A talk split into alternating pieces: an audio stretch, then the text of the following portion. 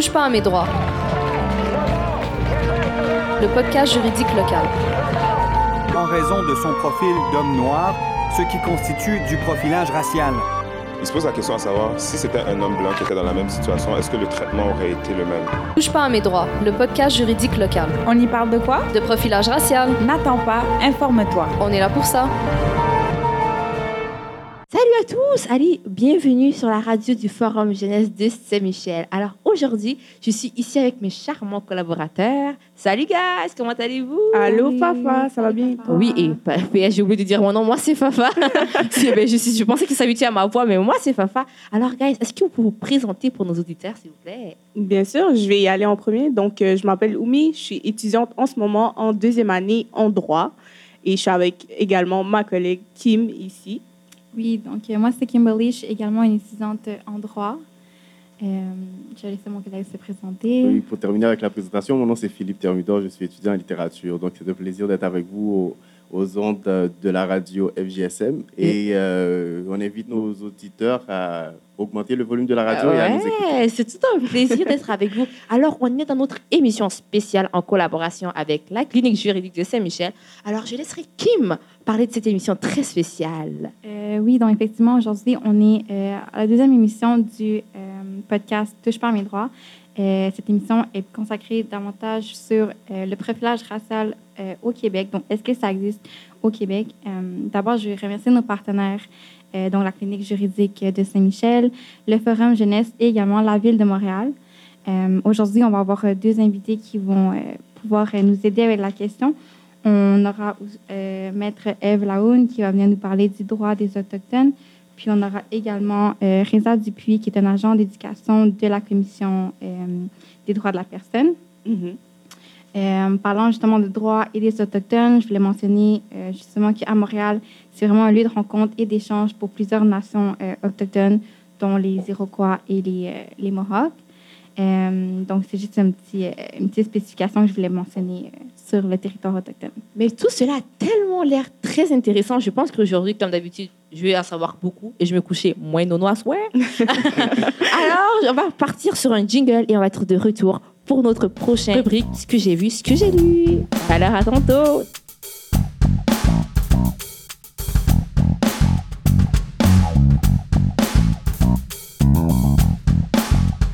Re-bienvenue, chers auditeurs, pour une deuxième émission Touchez pas à mes droits, présentée encore une fois par la clinique juridique Saint-Michel, en collaboration avec le Forum Jeunesse ainsi que la Ville de Montréal. Je m'appelle Oumi, je vais être votre présentatrice aujourd'hui, en compagnie de ma co-présentatrice Kim.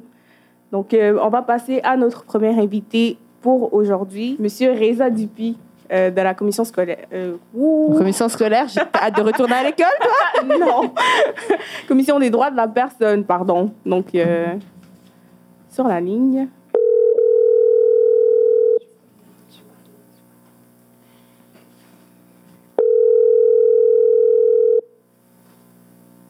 Oui, allô? Oui, bonjour, Monsieur Reza Dupuis. Oui, c'est moi. Oui, bonjour, nous appelons de la clinique juridique de Saint-Michel. Où Vous êtes- Bonjour, Lina. Je m'appelle Oumi, je suis l'amie de Lina, je suis présentatrice pour euh, l'émission pour l'émission Touchez pas à nos droits de la clinique juridique Saint-Michel. Donc aujourd'hui, nous avions quelques questions pour vous, Oui, si vous permettez. Donc on va commencer tout d'abord par introduire la commission euh, des droits euh, de la personne. Dans le fond, vous avez été créé en 1976 par la Charte des droits et libertés de la personne, justement. Et euh, dans le fond, votre mission principale, c'est d'assurer le respect des droits de la personne ainsi que de promouvoir ceux-ci euh, au sein de notre société. Donc, euh, est-ce que vous voulez un peu nous parler euh, de votre rôle au sein de la commission? Bien sûr. Moi, je, je dis souvent que j'ai le plus beau rôle à la Commission des droits parce que je suis ce qu'on appelle un agent d'éducation et de coopération. Donc, mon travail, moi, c'est de d'aller vers euh, les communautés, euh, de travailler avec les employeurs, de travailler avec les personnes qui sont victimes euh, de, discri- de discrimination, puis de les entendre, de les écouter, de- d'essayer de voir comment on peut parvenir à, à créer des, des formations, des séances de sensibilisation pour euh, promouvoir le droit à l'égalité. Donc, c'est un travail assez positif en général parce qu'on crée du bien. Et puis, les gens sont toujours très contents de, de nous accueillir. Alors, ça, c'est mon rôle à la commission et je fais ça avec plusieurs autres personnes. Euh, la commission, en fait, pour assurer le respect de la charte et la promotion de la charte, elle se divise en plusieurs services. Euh, D'abord, euh, formation, activité d'éducation et de coopération. Il y a ensuite le service que les gens connaissent bien, qui est le traitement des plaintes. Donc, toute personne qui croit être victime de discrimination peut s'adresser à la commission pour porter plainte. Mhm. Il y aura des enquêteurs qui vont euh, faire enquête pour ramasser la preuve pour aller au tribunal des droits. Ce ne sont pas toutes les situations qui vont au tribunal. Dans la plupart des cas, les gens vont accepter d'aller en médiation. Euh, la médiation, donc les, les parties euh, vont se retrouver devant un médiateur pour échanger, revenir sur les événements, d'essayer de partager le point de vue de l'autre et ils vont euh, parvenir à conclure une entente euh, la plupart du temps, les ententes vont inclure euh, des excuses, vont inclure euh, le versement d'une somme d'argent, donc une somme compensatoire pour réparer une partie du préjudice qui a été causé. Et parfois, ben, on a des, des solutions originales. Donc, parfois, un employeur peut s'engager envers la victime à changer ses pratiques discriminatoires dans l'entreprise. Il peut s'engager à faire de la formation. Donc, ça, c'est c'est agréable quand on mm. parvient à obtenir ce genre d'entente-là.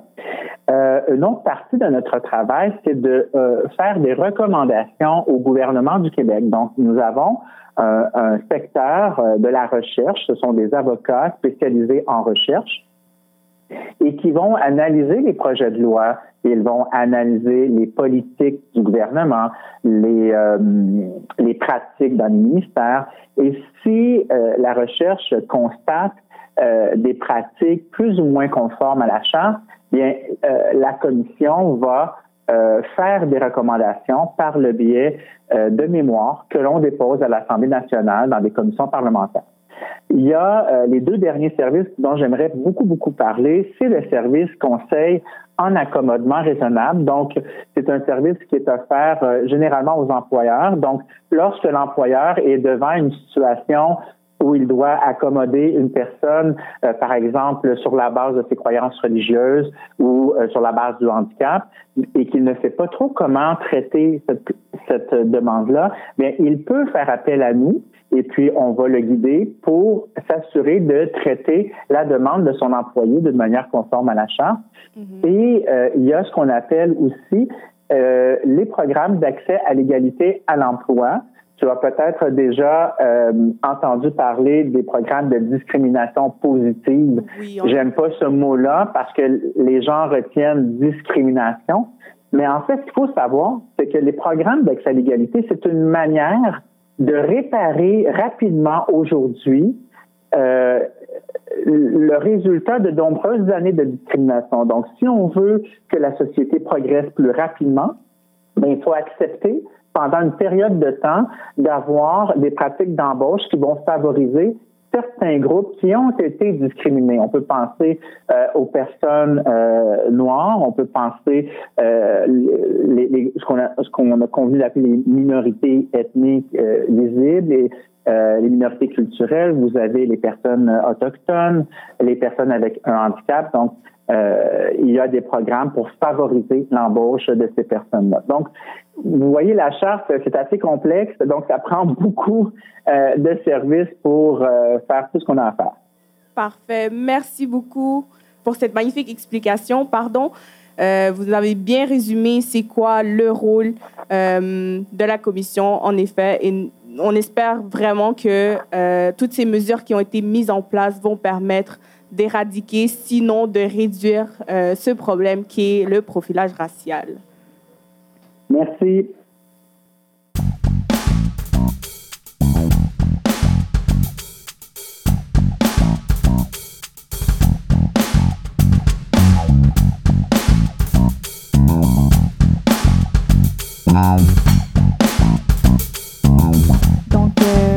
Bonjour à l'émission. Aujourd'hui, euh, on est avec euh, Maître euh, Eva Lund qui va nous parler euh, du droit autochtone. Euh, donc, elle, est- elle exerce euh, dans le fond dans le droit de la personne et dans le droit des autochtones. Euh, on aurait quelques questions pour vous aujourd'hui si ça vous convient. Oui, bonjour. Euh, bonjour. Euh, je voulais juste, dans le fond, faire un petit, euh, une petite parenthèse, sur l'actualité euh, euh, d'aujourd'hui, justement, du mois de septembre. Euh, récemment, une juge, Maître Julie Philippe, qui vient d'être nommée la première autochtone à occuper la fonction de, femme juge au Québec. Puis, je voulais juste savoir peut-être votre opinion ou vos commentaires sur cette actualité. Oui, ben, personnellement, je trouve que c'est une nouvelle qu'il faut accueillir avec beaucoup d'optimisme. Euh, on n'a pas beaucoup d'Autochtones dans le milieu euh, juridique, encore moins dans le milieu de la magistrature. Euh, je pense qu'on doit vraiment changer notre approche du droit et que euh, on doit s'ouvrir aux traditions juridiques autochtones, on doit reconnaître euh, les différentes manières de penser. Et dans ce sens-là, je pense qu'avoir une juge autochtone ça ouvre la porte à un changement de paradigme là, dans notre, Mhm. notre approche du droit. Mhm. Parfait. Euh, je vais juste entamer directement avec la première question. Euh, dans le fond, pour euh, la situation des Autochtones au Québec, ça a toujours été un sujet un petit peu plus sensible avec l'historique du Québec et de la colonisation, c'est sûr. Puis, dans le fond, ce que ça a amené, c'est un, rapport qui a été fait récemment par des chercheurs sur la situation des Autochtones au Québec, ce qui amené à la conclusion, dans le fond, que les personnes autochtones, euh, ils ont entre 4 et 5 fois plus de chances d'être interpellées par rapport aux personnes euh, de, de race blanche. Euh, selon vous, qu'est-ce qui expliquerait ce, ce fléau, dans le fond? OK, donc on parle d'interpellation par la police là, dans le cadre Mhm. de- d'intervention. Euh, Il y a beaucoup de choses, je pense, mais un aspect que je trouve intéressant, c'est de- d'aborder le, le manque d'éducation euh, dans, dans la formation policière euh, par rapport aux réalités autochtones. Euh, je pense qu'il faut qu'on s'intéresse à qu'est-ce qui vient un peu teinter leur raisonnement, puis qu'est-ce qui va influencer la décision d'arrêter une personne euh, noire à Saint-Michel, d'arrêter une personne autochtone en état d'ébriété au centre-ville. Mais qu'est-ce qui fait que ce même policier va pas arrêter un jeune étudiant blanc à la sortie d'un bar proche de l'université? Et euh, donc, je pense qu'il y a différentes choses, mais une des choses, c'est que on a, je pense que les policiers ont un a priori négatif euh, des Autochtones. Il y a certains préjugés qui sont ancrés dans notre raisonnement. Euh, par exemple, je pense à des contrôles routiers. Euh, Qu'est-ce qui fait que les, les Autochtones sont plus souvent arrêtés? Ben, Est-ce que ça se peut que les policiers vont présumer que la personne autochtone est en état d'intoxication, qu'elle n'a Mhm. pas de permis, qu'elle conduit une voiture qui n'est pas la sienne? Euh, je pense que tout ça, c'est le résultat de, de décennies, de siècles de relations tendues entre les Autochtones et les Mhm. corps policiers. Euh, Il y a une méfiance, puis il y, a il y a énormément de préjugés, préjugés qui alimentent ces tensions. Euh, ça, c'est une chose. Euh, je pense aussi que euh, les Autochtones, malheureusement, font face à beaucoup de, de difficultés sociales et donc sont surreprésentés dans le système de justice. Et euh, donc, ça fait qu'ils sont plus amenés peut-être à se faire arrêter de par les policiers. Mais ce qu'on retrouve, c'est que malheureusement, les policiers se- sont les premiers, voire les uniques répondants dans un contexte où il y a une intervention qui peut-être aurait dû être une intervention sociale plutôt Mhm. qu'une intervention de répression policière. Je pense à des contextes de violence conjugale, de violence euh, euh, domestique, des contextes d'intoxication, des contextes d'itinérance. L'intervention qui devrait avoir lieu, c'est euh, peut-être un intervenant social, Social. qui les conduit vers des ressources. Alors que le problème, c'est qu'en en situation de détresse, ben, la première personne qui arrive, c'est la police. Ben, ça surjudiciarise les Autochtones plutôt que de les rediriger vers des ressources d'aide. Et donc, ça Mhm. alimente un cercle vicieux où les Autochtones euh, restent dans ce, ce cycle de, de judiciarisation. Euh, ouais, c'est beaucoup de questions qui, honnêtement, même, euh, franchement, en, en actualité en 2020, c'est toujours d'actualité, justement, avec ce qui se passe avec euh, la situation policière, puis se demander, dans le fond, euh, leur rôle, euh, leur formation et tout, à savoir euh, s'il faudrait peut-être faire une réforme là-dessus, s'il faudrait Mhm. peut-être se diriger davantage avec une section plus sociale, avec des, tra- des travailleuses qui peuvent, dans le fond, davantage répondre dans des contextes qui nécessitent justement une attention particulière euh, Oui. pour, des, pour justement le profilage, pour des personnes euh, qui sont handicapées, des personnes qui sont autochtones, des personnes qui nécessitent peut-être justement, comme, tu sais, on, on a cette formation-là qui est offerte pour les professeurs, euh, pour l'enseignement. Donc, c'est vraiment une question dans l'actualité à savoir si dans le corps policier aussi, il faudrait peut-être euh, se poser davantage Mhm. ces questions-là. Puis, je, je rebondis, mais le problème Mhm. avec les communautés autochtones, c'est qu'on parle souvent de régions éloignées. Mhm. Et il y a des policiers qui sortent de l'école de police, qui sont jeunes, qui sont envoyés dans ces communautés en région, qui connaissent rien aux communautés et à Mhm. leur réalité. Et ça fait donc que l'intervention n'est pas culturellement pertinente. Mhm. Donc, oui, il faut réfléchir à une manière à ce que la formation tienne compte de ça. Et euh, ça avance. Il y a des, des universités qui offrent maintenant de plus en plus de formations. Je pense à l'Université du Québec en Abitibi-Témiscamingue, Mhm. mais c'est tout nouveau. Ouais. Donc, il faut travailler là-dessus.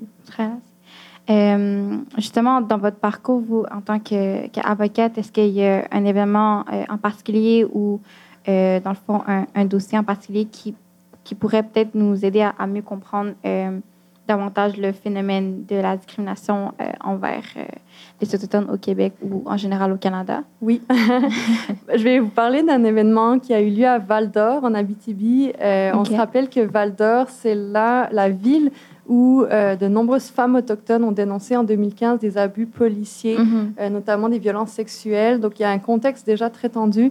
Euh, et puis, je, ben, je vais vous parler d'un événement qui, qui m'a été rapporté, une, une dame qui est venue me voir euh, et qui montre bien le, le double standard qu'on peut voir dans l'intervention policière euh, par- entre une intervention envers une personne autochtone versus une intervention envers une personne blanche.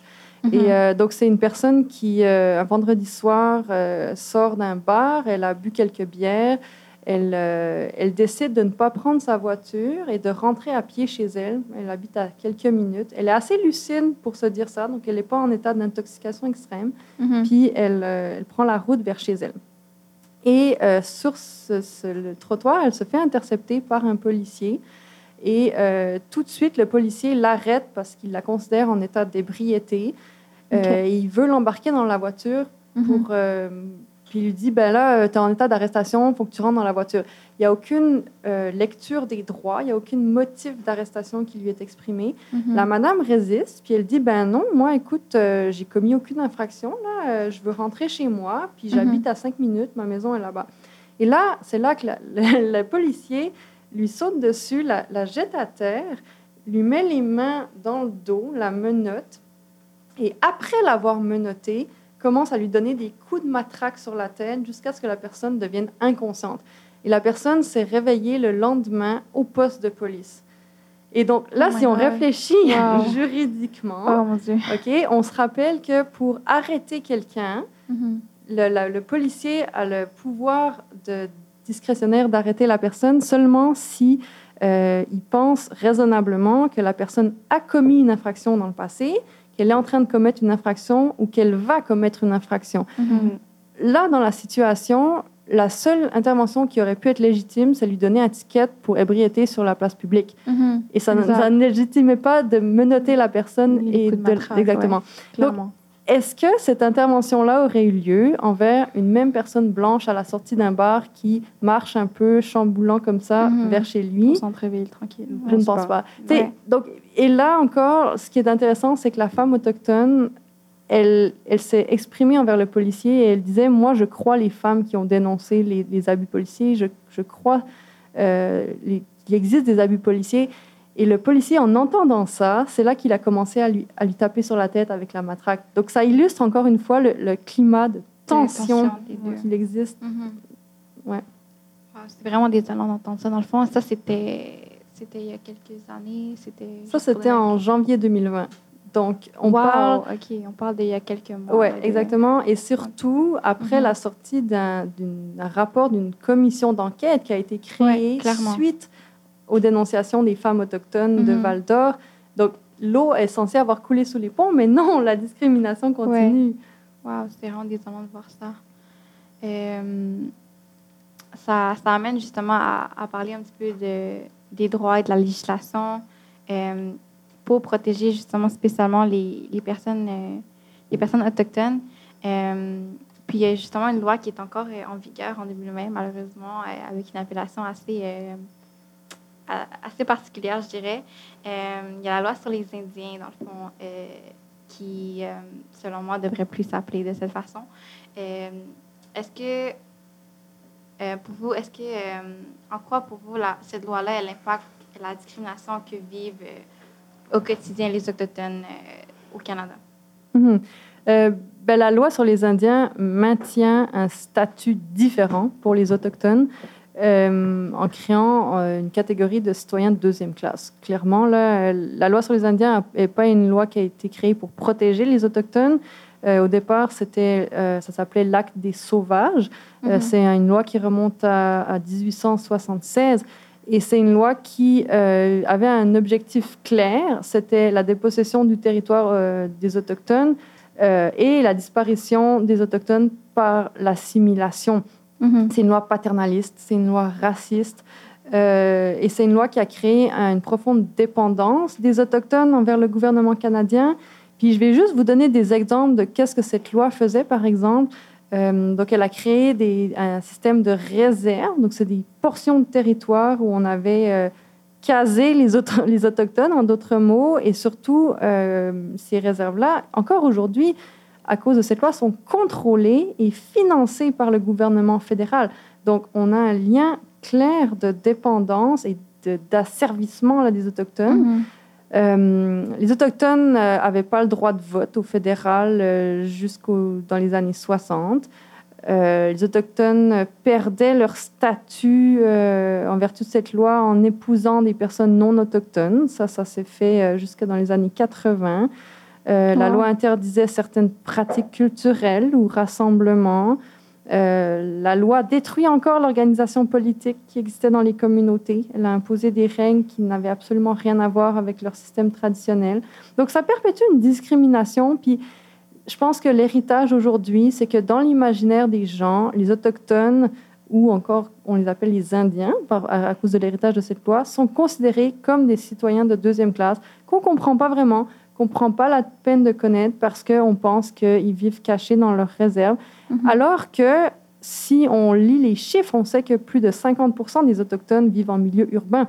Donc, ils sont mhm. à côté de nous. Mhm. C'est juste qu'on ne les connaît pas parce qu'on n'a pas appris à les connaître. Parfait. Euh, je me euh, permets d'intervenir un peu, si vous permettez. Donc, est-ce que vous pensez, vous, qu'au sein de la communauté québécoise, il y a une conscientisation, pardon, euh, par rapport aux Autochtones?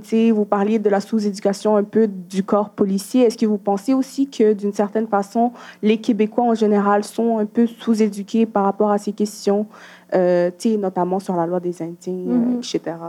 Tout à fait. Ben, je pense que ça bouge parce que de plus en plus on en parle. C'est rendu un sujet beaucoup plus hot, entre guillemets, qu'à l'époque. Mm-hmm. Mais notre système d'éducation euh, est en train d'être réformé. Mais moi, quand j'ai fait mes études secondaires, euh, je me souviens très bien que la, la portion euh, autochtone, c'était toujours euh, on, parlait des, maisons longues, des Iroquois. Puis, ça n'a euh, pas changé de Bon, c'est ça. Puis après ça, les Autochtones disparaissaient, puis on se retrouvait à la crise d'Oka.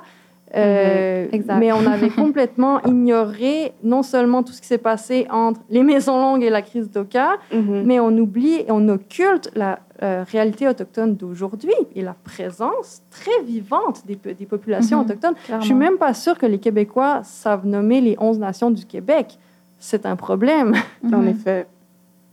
Puis, est-ce que vous pensez que, tu sais, sur le plan juridique, il y a eu des améliorations pour, euh, tu sais, je sais pas, changer la situation des Autochtones? Est-ce qu'il y a des, tu sais, par rapport, à part la loi sur les Indiens, est-ce qu'il y a d'autres, euh, tu sais, d'autres lois ou, je sais pas, des règlements, quelque chose qui a amené une amélioration concrète de la situation des Autochtones? Ben, je pense qu'une des choses vers lesquelles il faut tendre, c'est de reconnaître l'autodétermination des peuples autochtones dans différentes matières. Et il y a des lois autochtones qui sont euh, reconnues maintenant. Il y a on a des, gouvernements autochtones au Canada créent leur propre législation dans différents domaines. Je pense notamment à la protection de la jeunesse. Euh, je pense à des lois en matière matrimoniale, en matière de gestion du territoire. Euh, les revendications euh, territoriales. Il faut absolument reconnaître le pouvoir décisionnel des Premières Nations euh, et leur donner une légitimité de euh, créer leurs propres normes dans leur communauté. Il faut arrêter d'avoir une attitude paternaliste à leur égard. Et donc, je pense que le droit canadien doit reconnaître le droit autochtone En effet. comme Clairement. valide. Parfait. Euh, donc, je pense que c'était les questions qu'on voulait poser aujourd'hui. Euh, encore une fois, je voulais vous remercier d'être là aujourd'hui, de répondre aux questions, puis de nous éclairer davantage sur la question des Autochtones. Euh, c'est ça. Oui, en fait, je ne suis pas spécialiste du droit, mais je sais que Maître Eve Laoun l'est. Comme au début de votre intervention, vous avez parlé de, de, de l'éducation, de la formation des corps de police euh, au niveau du Québec euh, par rapport à leur approche euh, concernant les Premières Nations. J'ai vu récemment sur les réserves autochtones, si je peux me permettre de le dire ainsi, des corps de police attachés à la communauté autochtone, les corps qui sont spécialement créés pour la communauté, ce qui est constitutionnel, ce qui est constitu- constitutionnellement On va l'avoir. bien heureux pour la, la communauté parce que ça permet d'avoir plus de confiance euh, en- en- en- dans la, la- la figure de la justice. Alors, comment vous, vous voyez cela? Comme est-ce qu'il faut avoir plus de, de police pour, ben, quand je dis de police, mais plus de police euh, québécois ou fédéraux, en parlant de la GRC, qui fait de l'observation ou, tu sais, comme, est-ce qu'il faut entrer dans la communauté autochtone pour comprendre la communauté autochtone ou il faut rester ailleurs, créer un corps de police autochtone et juste regarder euh, comment ça se déroule, euh, les relations? Comment vous le voyez ainsi, euh, cette, euh, Ouais. ce- cette technique-là? Ben, je, je vais m'appuyer un peu sur ce qu'a dit le, le rapport de la commission Vient, là, qui est sorti euh, en, en septembre 2019, Mhm. qui, qui a un chapitre dédié aux, aux- aux relations policières et qui encourageait en fait les corps de police autochtones dans les communautés parce que ça euh, permet d'asseoir une certaine confiance envers euh, les gens de la communauté et la police. Euh, ça fait des interventions culturellement pertinentes et ça fait des interventions dans la langue des personnes qui vivent dans la communauté. Le problème actuel qui a été soulevé par la commission vient, c'est que ces corps de police sont sous-financés par le gouvernement québécois et donc ça, il y a un manque de ressources à ce niveau-là. Et donc ça prend une euh, reconnaissance par l'État de l'importance de ces groupes-là. euh, qui passe notamment par du financement aux communautés. On sait que les communautés manquent de ressources. Donc moi, je pense que c'est quelque chose qu'il faut encourager euh, et il faut aussi faciliter le parcours scolaire des étudiants autochtones pour se rendre à l'école de police. S'il y a un taux de décrochage scolaire énorme chez les Premières Nations, donc il faut aider euh, ces jeunes à, à poursuivre leur scolarité et euh, à pouvoir accéder à ces postes-là. Merci beaucoup pour votre réponse, madame. Maître. Parfait. Donc, merci beaucoup. Nous allons clôturer euh, euh, l'entrevue avec vous. Nous vous souhaitons euh, une excellente journée et merci d'avoir passé euh, à la clinique juridique de Saint-Michel. Merci.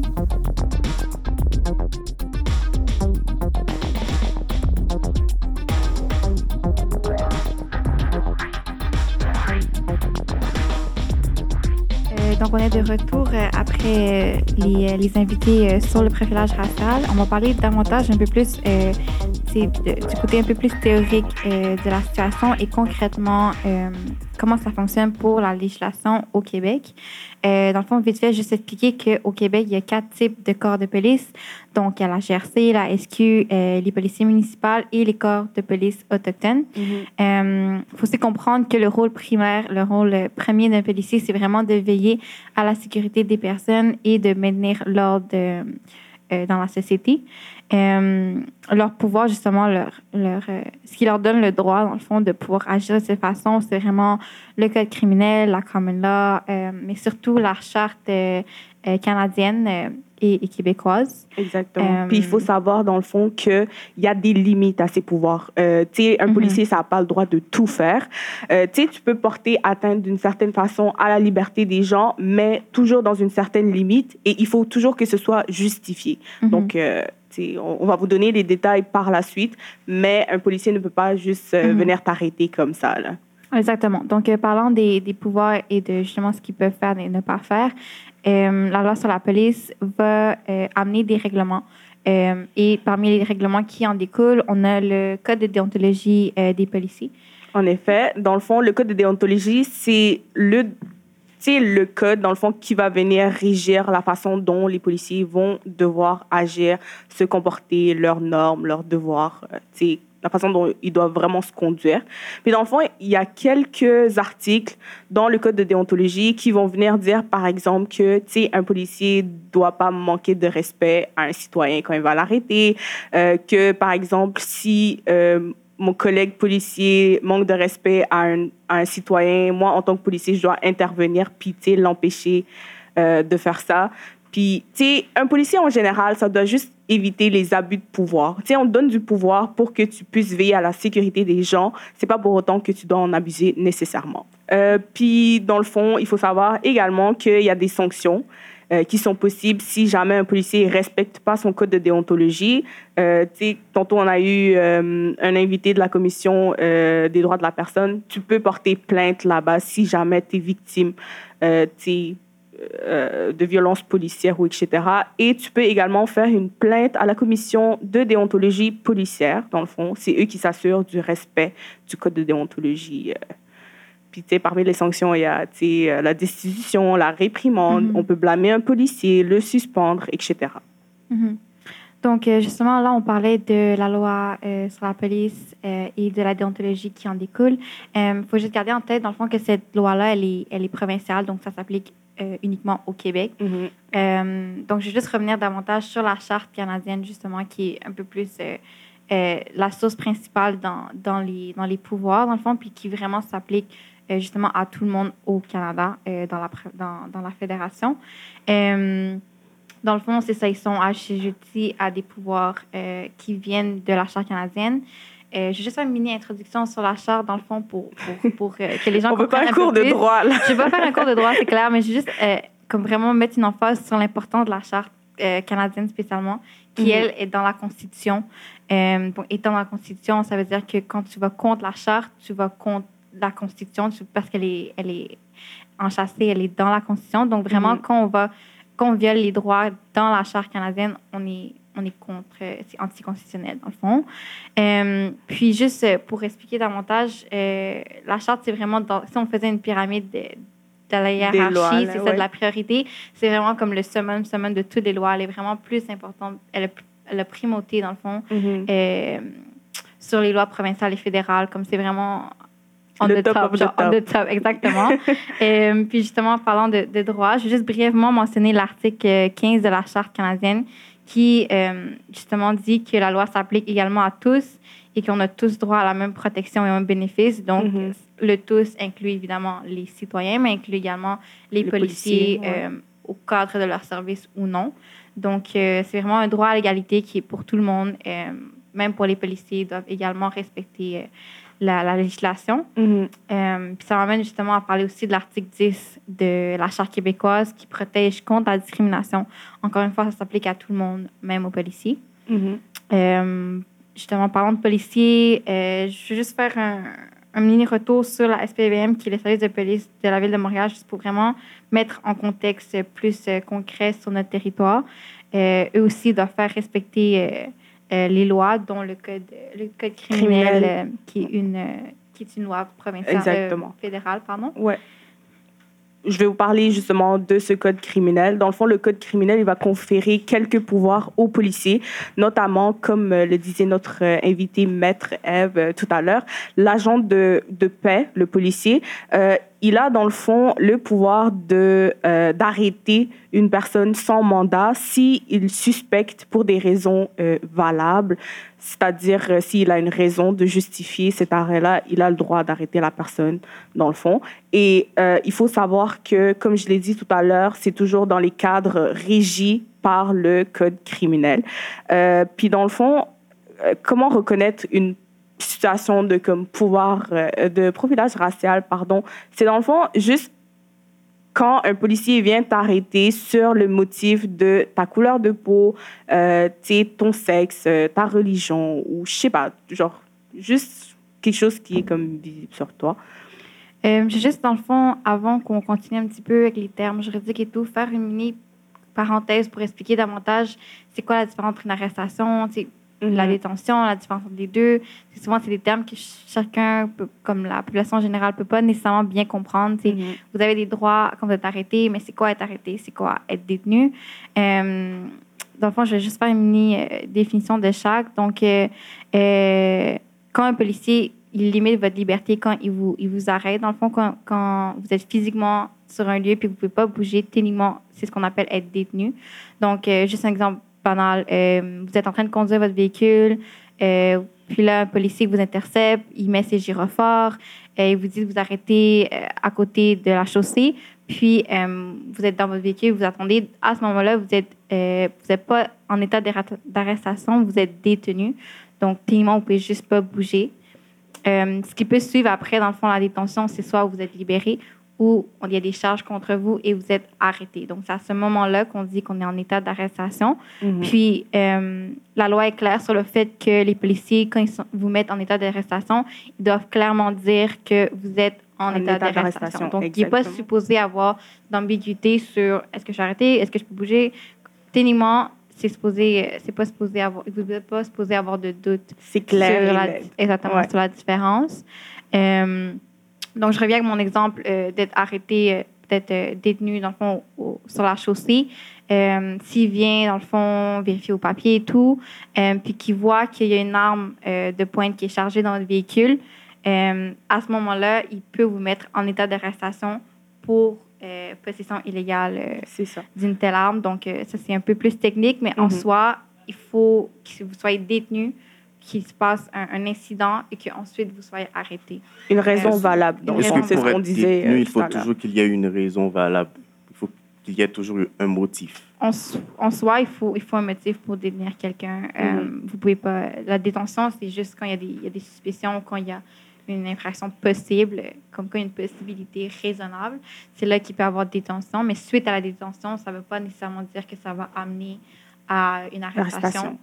Là encore, il y a un peu d'ambiguïté sur la détention, s'il y a vraiment des motifs euh, réels, s'ils sont vraiment raisonnables, s'ils ne sont pas basés sur d'autres euh, Billet. d'autres billets, évidemment. Euh, c'est- ça, ça peut se questionner, mais en tant que tel, euh, tu ne peux pas être arrêté sans être détenu. Exactement. Puis dans le fond, euh, il faut savoir que quand euh, une personne allègue qu'elle a été victime de profilage racial, c'est à elle-même de faire la preuve en cours. Donc, une personne qui est victime de profilage racial est non seulement victime de profilage racial, mais elle est aussi victime un peu du système judiciaire parce qu'il doit aller plaider sa cause devant la cour. Euh, puis, les policiers vont apporter leurs preuves, mais lui aussi, il doit apporter sa preuve pour pouvoir se défendre. Et donc, en matière de profilage racial, c'est un peu difficile de, de tu sais, venir dire au juge on m'a arrêté à cause de ma couleur de peau. Donc, il y a quelques éléments qu'on va vraiment regarder pour pouvoir déterminer que c'est vraiment euh, un cas de profilage racial. Dans un premier cas, dans un premier temps, pardon, on va regarder c'est quoi les motifs de l'intervention en tant que telle. Donc, il faut vraiment démontrer que la motivation première de la personne qui vous a arrêté, c'était vraiment sur votre couleur de peau ou, euh, je sais pas, votre voile ou, euh, etc., votre sexe. Donc, par exemple, un, un policier peut pas juste venir vous arrêter sans vous genre, sans vous poser de questions ni rien. Il peut pas juste venir vous dire arrêtez-vous puis vous donner un ticket comme ça. Mhm. Euh, il faudrait, par exemple, qu'ils vous disent oh, euh, tu Il faut informer, dans le fond, les raisons de l'arrestation Exactement. ou de la détention vraiment clairement. Mhm. Euh, Il faut aussi l'informer de son droit d'avoir recours à, à X, Y, Z.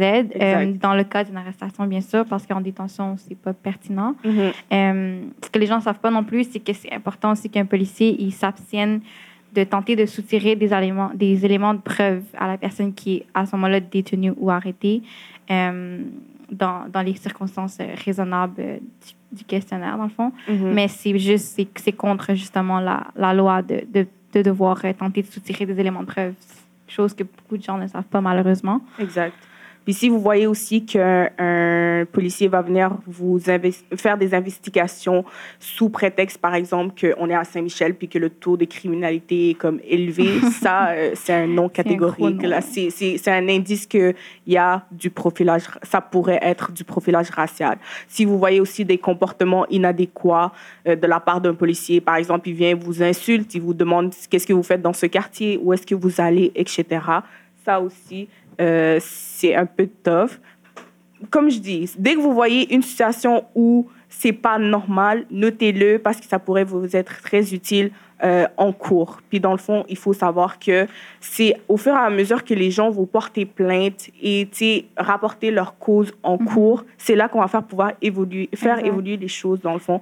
Parce que c'est vraiment difficile de faire la preuve de profilage racial. Mhm. Euh, puis ça, c'est quelque chose de, de Justement, vraiment il connu. y a Mais exactement. est-ce qu'il y a une différence entre un profilage racial justifié et un profilage racial non justifié? Si par exemple, j'ai vu deux hommes noirs, puis ces hommes-là avaient des produits illicites, mais Mhm. au début, je me suis dit, ces deux hommes noirs, je vais les interpeller. Est-ce que ça, c'est un cas?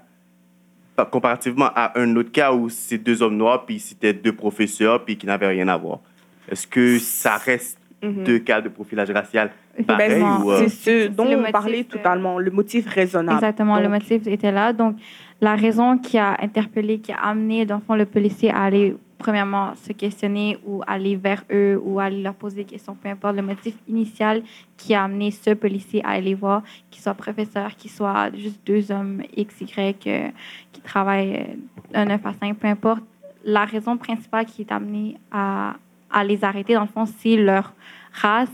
À ce moment-là, peu importe si à la fin il y a eu euh, raison ou pas, ça reste quand même du profilage racial, ça reste quand même que ce qui t'a amené à, à les fouiller, à, à les poser des questions, c'était la race de la personne. Donc, peu importe qui, euh, s'ils avaient des raisons ou pas, ça reste quand même du profilage, point barre. Ouais. Et Euh, En parlant de la Charte euh, canadienne des droits et libertés, la Charte protège qui contre qui? Si je- vous voulez être plus précis ou euh, pour euh, nos amis euh, auditeurs qui nous écoutent. Dans le fond, on a deux chartes.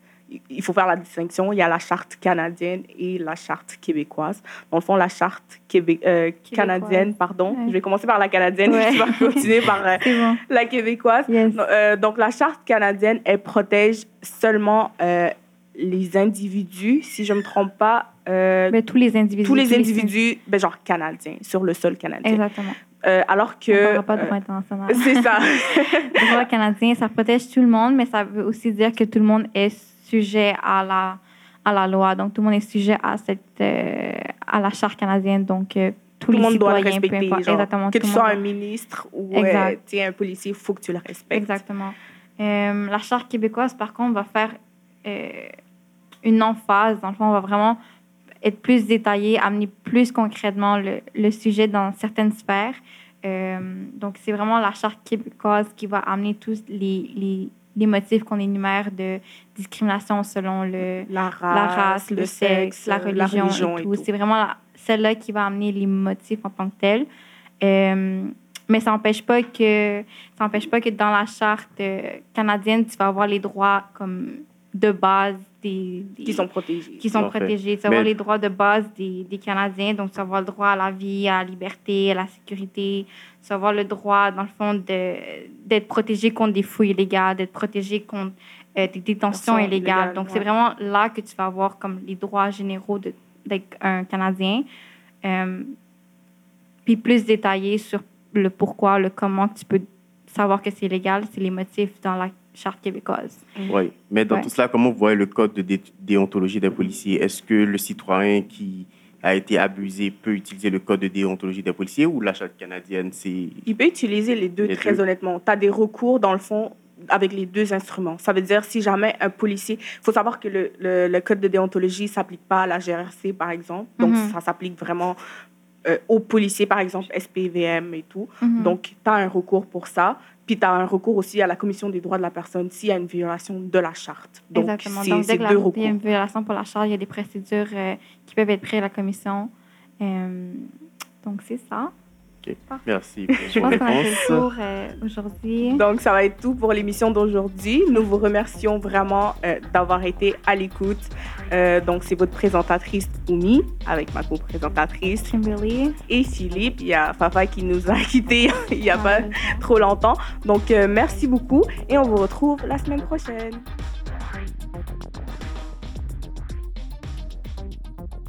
Présenté par la Clinique juridique de Saint-Michel, en collaboration avec le Forum jeunesse de Saint-Michel Neolabs, la ville de Montréal.